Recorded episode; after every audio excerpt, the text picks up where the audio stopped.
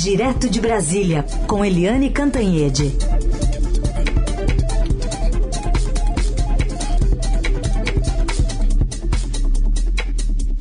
Oi, Eliane, bom dia. Bom dia, Heisen, Carolina, ouvintes. Bom dia, Eliane. Vamos começar falando sobre a questão Daniel Silveira e o empoderamento né, que foi dado a ele, tanto enfim, pelo Congresso, mas especialmente agora pelo presidente Jair Bolsonaro, com uma cerimônia dentro do Palácio do Planalto, é, transmitida pelos canais né, oficiais do governo, pago com dinheiro público. Queria que você desse o tom desse, desse, dessa condecoração de Daniel Silveira e se, na verdade, hoje é ele, mas poderia ser qualquer outro que tivesse nessa mesma posição para se aproveitar um contexto político eleitoral e os interesses do governo do presidente Bolsonaro? Pois é, Carolina, eu acho que é mais do que só interesse eleitoral e os interesses do governo Bolsonaro. Eu acho que isso está na alma do presidente Jair Bolsonaro e da família Bolsonaro. Uh, porque a gente lembra que o presidente Bolsonaro faz loas, né, inclusive criou é, constrangimentos e atritos no Paraguai ao defender, uh, fazer loas, elogiar o, o Stroessner, que foi um ditador sanguinário que matou milhões de paraguaios, milhares de paraguaios, e por uh, chegar no Chile e elogiar e fazer loas para o Pinochet, outro ditador sanguinário que matou muitos e muitos e muitos é, chilenos. O presidente Bolsonaro também tem aí no currículo, ele, a família, o fato de ter ido a uma prisão no Rio de Janeiro para botar uma medalha, a principal medalha da Assembleia Legislativa do Rio de Janeiro, no peito de um sujeito que estava na prisão, é, que estava preso por suspeita de assassinato e que depois é, foi morto num confronto com a polícia. Ele se chamava Adriano Nóbrega. E agora o presidente Jair Bolsonaro pega um cidadão do tipo do Daniel Silveira, que lá no Supremo Tribunal Federal é chamado entre os ministros de o miliciano e transforma esse cidadão num ídolo nacional. Né? O presidente usa o Palácio do Planalto, que não é dele, é do Estado brasileiro, para fazer uma homenagem a esse cidadão condenado pelo Supremo Tribunal Federal por 10 votos a um.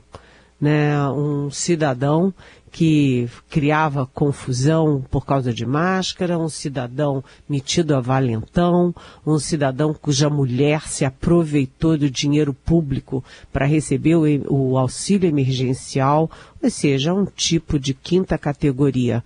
Essa solenidade no Palácio ainda teve um nome é, que é uma é de uma audácia assim inexplicável. Era uma uma homenagem à liberdade de expressão. 22 deputados discursaram durante duas horas e o Daniel Silveira apareceu com a graça eh, constitucional que o, o Bolsonaro concedeu a ele emoldurada. Tirou fotos com o presidente com a graça. Ou seja, isso não é só um soco no estômago uh, do Supremo Tribunal Federal. É um soco na nação brasileira. Eu me sinto ofendida é, com uma coisa como essas. Transformar um sujeito como Daniel Silveira em ídolo nacional. E o pior é que milhões de brasileiros aplaudem e aprovam e acham bacana esse tipo de coisa. Olha, nós estamos numa situação lamentável.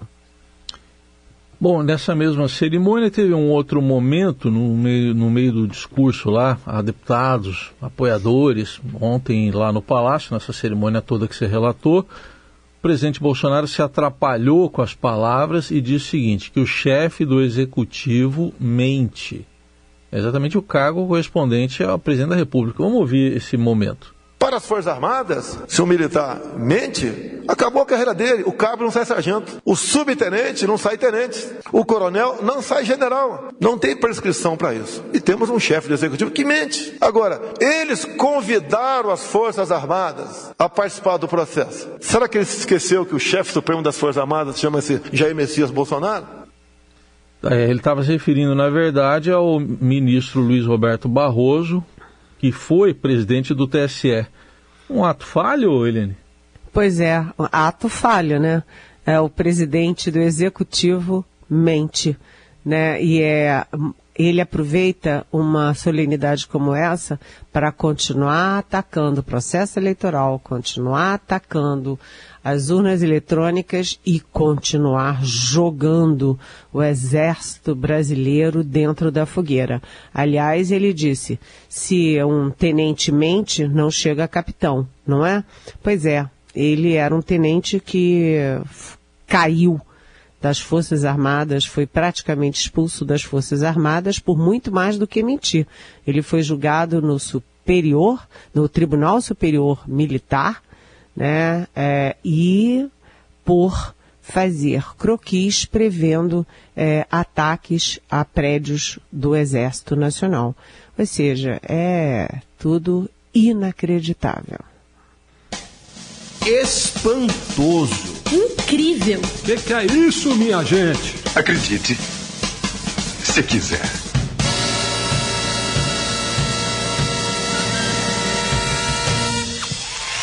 Bom, vinheta que a gente poderia deixar de fundo, né?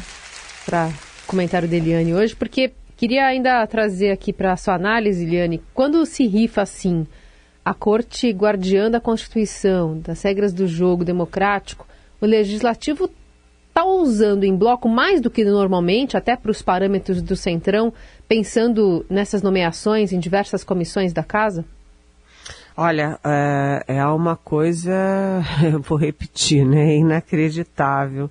O Congresso vai atrás dessa liderança do presidente Jair Bolsonaro e põe o condenado, é, condenado Daniel Silveira em várias comissões, inclusive como vice-presidente da Comissão de Segurança Nacional e membro da principal comissão do Congresso, justamente a Comissão de Constituição e Justiça.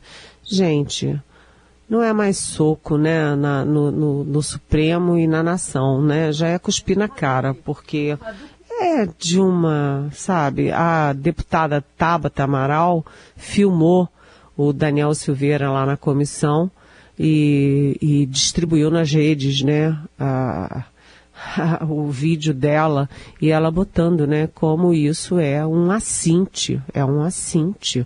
O que que eles estão pretendendo com isso, né, irritando todo mundo, irritando a população no momento da inflação é, completamente disparada, né, as pessoas estão parando de comer legumes e verduras, é, ninguém está conseguindo mais pagar gasolina, é, cenoura, batata, carne, né? É, é tudo muito chocante. Agora, é, atenção, eles conseguiram, os bolsonaristas conseguiram botar o Daniel Silveira na CCJ, mas tiveram uma derrota ontem porque eles queriam manter a presidência da CCJ e não conseguiram, foram derrotados. Quem era presidente da CCJ era a deputada Bia Kicis, que é aquela bolsonarista que aceita qualquer fake news e que divulga fake news, né? Tanto que agora ela está é, sendo alvo do Conselho de Ética da própria Câmara. E aí a Bia Kicis era do PSL, saiu do PSL e havia um acordo de que o próximo presidente da CCJ seria do PSL também, ou seja, o PSL, que foi o partido que elegeu o Bolsonaro em 2018, ficaria na presidência da CCJ em 2021 e 2022. E tudo pronto para o Major Vitor Hugo uh, assumir a presidência. Ele que frequenta os palácios, que faz o jogo sujo do presidente lá no Congresso, etc. Só que o Vitor Hugo saiu do PSL e foi para o PL.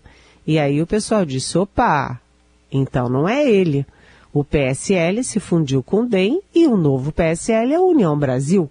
Então, o novo presidente da CCJ não é o Major Vitor Hugo super bolsonarista, mas sim o deputado Arthur Maia, da, do União Brasil, lá da Bahia, que é um quadro muito melhor e muito mais respeitado. Derrota para os bolsonaristas que estão muito audaciosos e que estão chamando a atenção até do Centrão.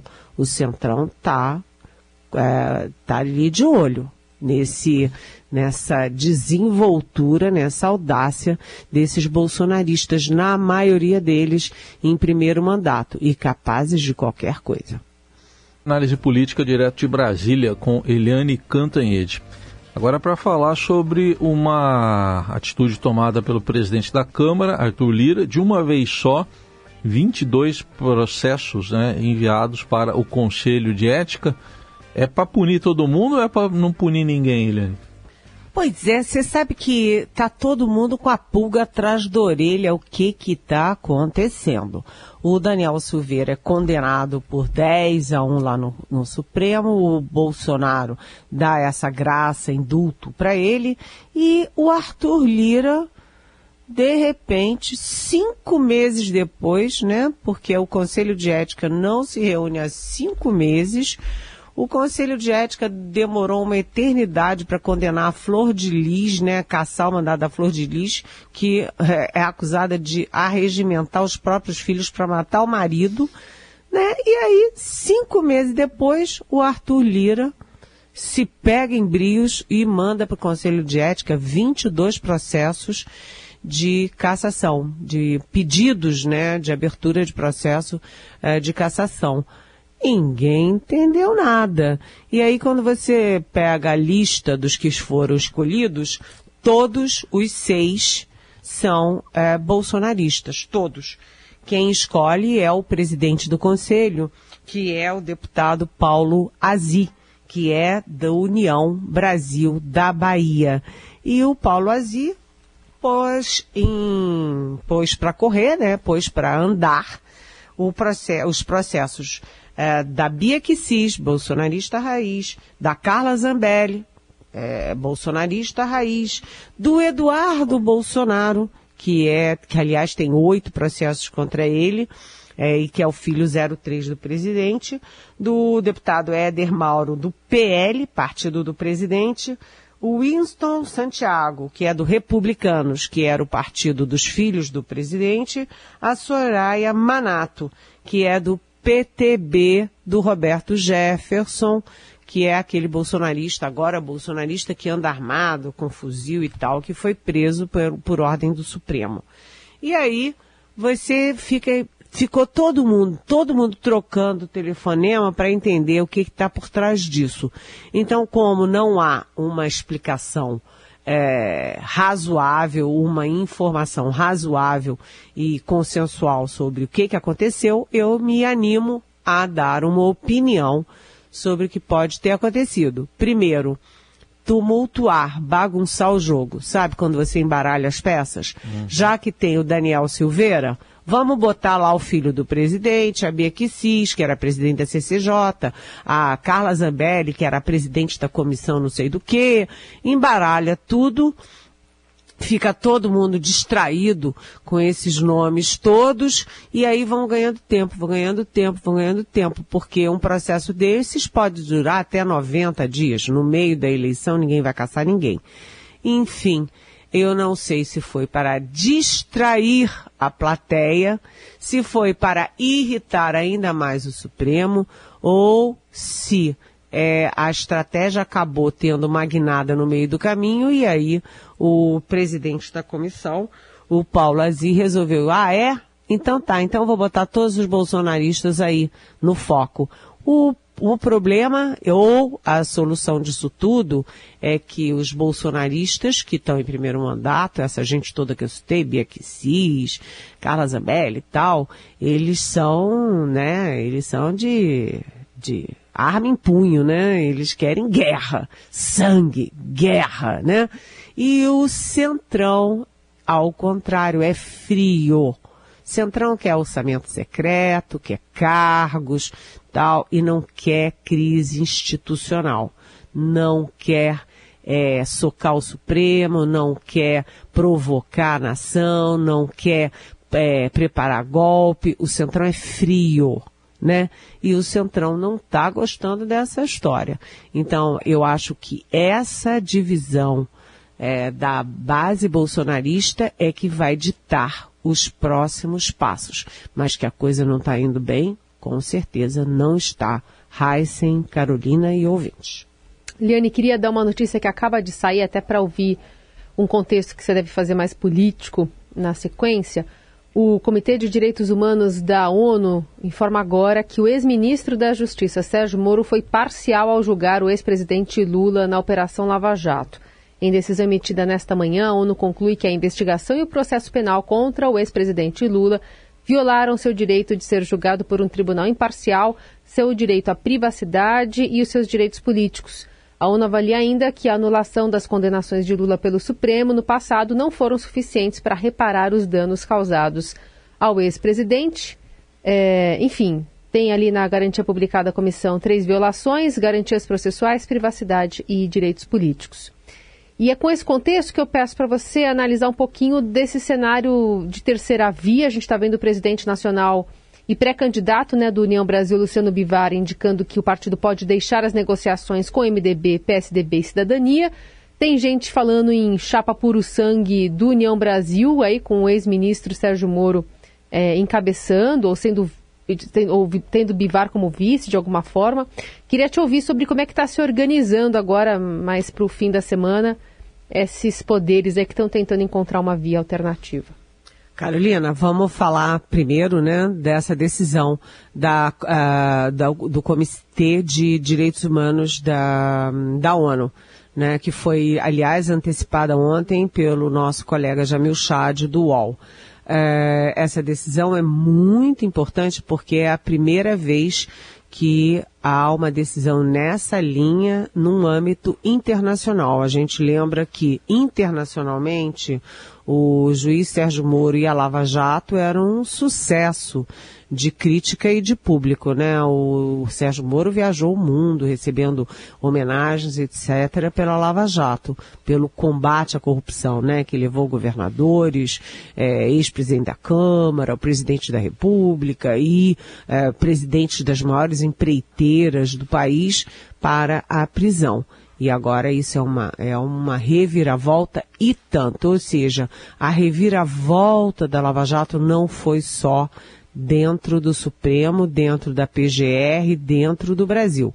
Agora é um comitê importante da ONU dizendo isso. E isso, obviamente, vai ser fartamente usado no, na eleição presidencial.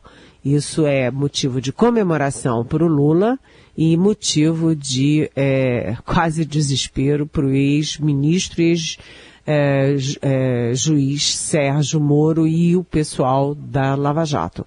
Agora, o Lula está em Brasília hoje e ele participa, ele e o provável vice dele, né, o quase certo vice dele, Geraldo Alckmin, participam da abertura do Congresso Nacional do PSB, o novo partido do Alckmin. E enquanto isso, Lula tenta a aproximação com outros partidos, com o próprio União Brasil, com o PSD, com o MDB, com o próprio PSDB, né, com a rede. Enfim, o Lula tenta ampliar o leque de apoios dele. Isso que vem lá da Bélgica, né, de Genebra, é, é um fator de atração.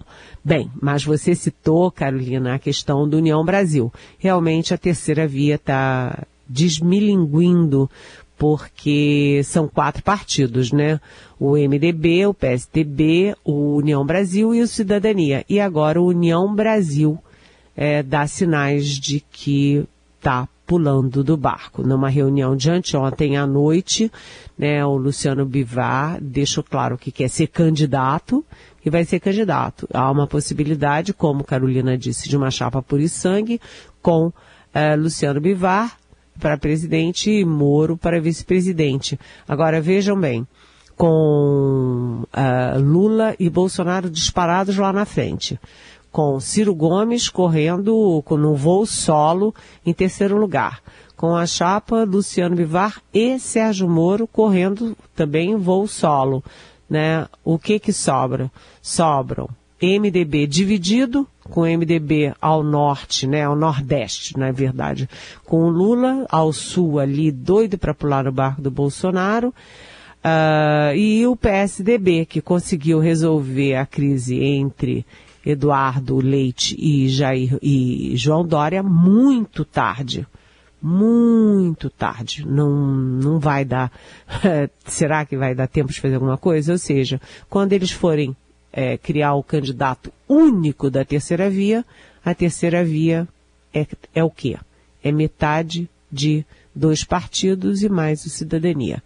Hoje tem reunião, aliás, das, dos presidentes dos quatro partidos. O União Brasil vai. Vamos ver o que que sai hoje dessa reunião às três da tarde em São Paulo. Eliane Cantanhede, dando um panorama aqui dessa terceira via, né, que promete né, tentar acabar com essa polarização, oferecer uma, uma única via aí, como diz os próprios interessados né, nessa questão, mas que está difícil de sair, está demorando bastante. Para 2026 talvez esteja a tempo, né? Essas conversas todas que estão sendo feitas agora. Obrigada. Nem para 26, viu? Acho que nem para 26, nem porque 26, se é. for Lula ou Bolsonaro, a terceira via acaba, né? É, é isso. Obrigada, Eliane. Um beijo. Até amanhã. Até amanhã. Beijão.